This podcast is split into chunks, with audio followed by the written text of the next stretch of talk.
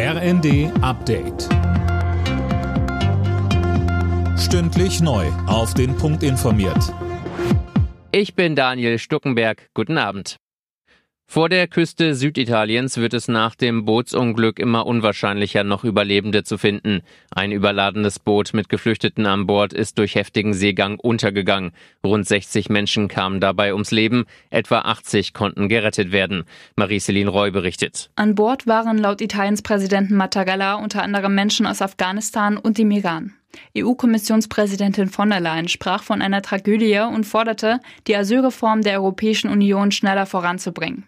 Italiens rechte Regierungschefin Meloni zeigte sich betroffen, bekräftigte aber gleichzeitig, dass ihre Regierung weiter gegen solche von Schleusern organisierten Fahrten vorgehen wird.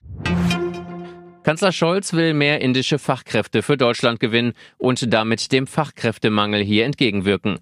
Scholz versprach bei seinem Besuch in Bengaluru, das als indische Silicon Valley gilt, dass die Hürden für die Zuwanderung gesenkt werden sollen, vor allem für Fachkräfte aus dem IT-Bereich. Er sagte im ersten, Wir sind ein Land, das ökonomisch sehr stark ist und das offen ist für diejenigen, die mit Begeisterung ihr Talent einsetzen wollen. Und die rechtlichen Rahmenbedingungen dafür, die werden wir, soweit sie verbesserungsnötig sind, verbessern. Die Ukraine plant wohl für das Frühjahr einen Gegenschlag gegen die russische Armee. Damit rechnet der Vizechef des ukrainischen Militärgeheimdienstes. Wann genau die Gegenoffensive starte, hänge unter anderem von den westlichen Waffenlieferungen ab, sagte er den Funke-Zeitungen. In dem Zusammenhang fordert der Geheimdienstvize auch erneut, dass der Westen der Ukraine auch Kampfjets liefert. Bayern München hat das Spitzenspiel in der Fußball-Bundesliga gewonnen.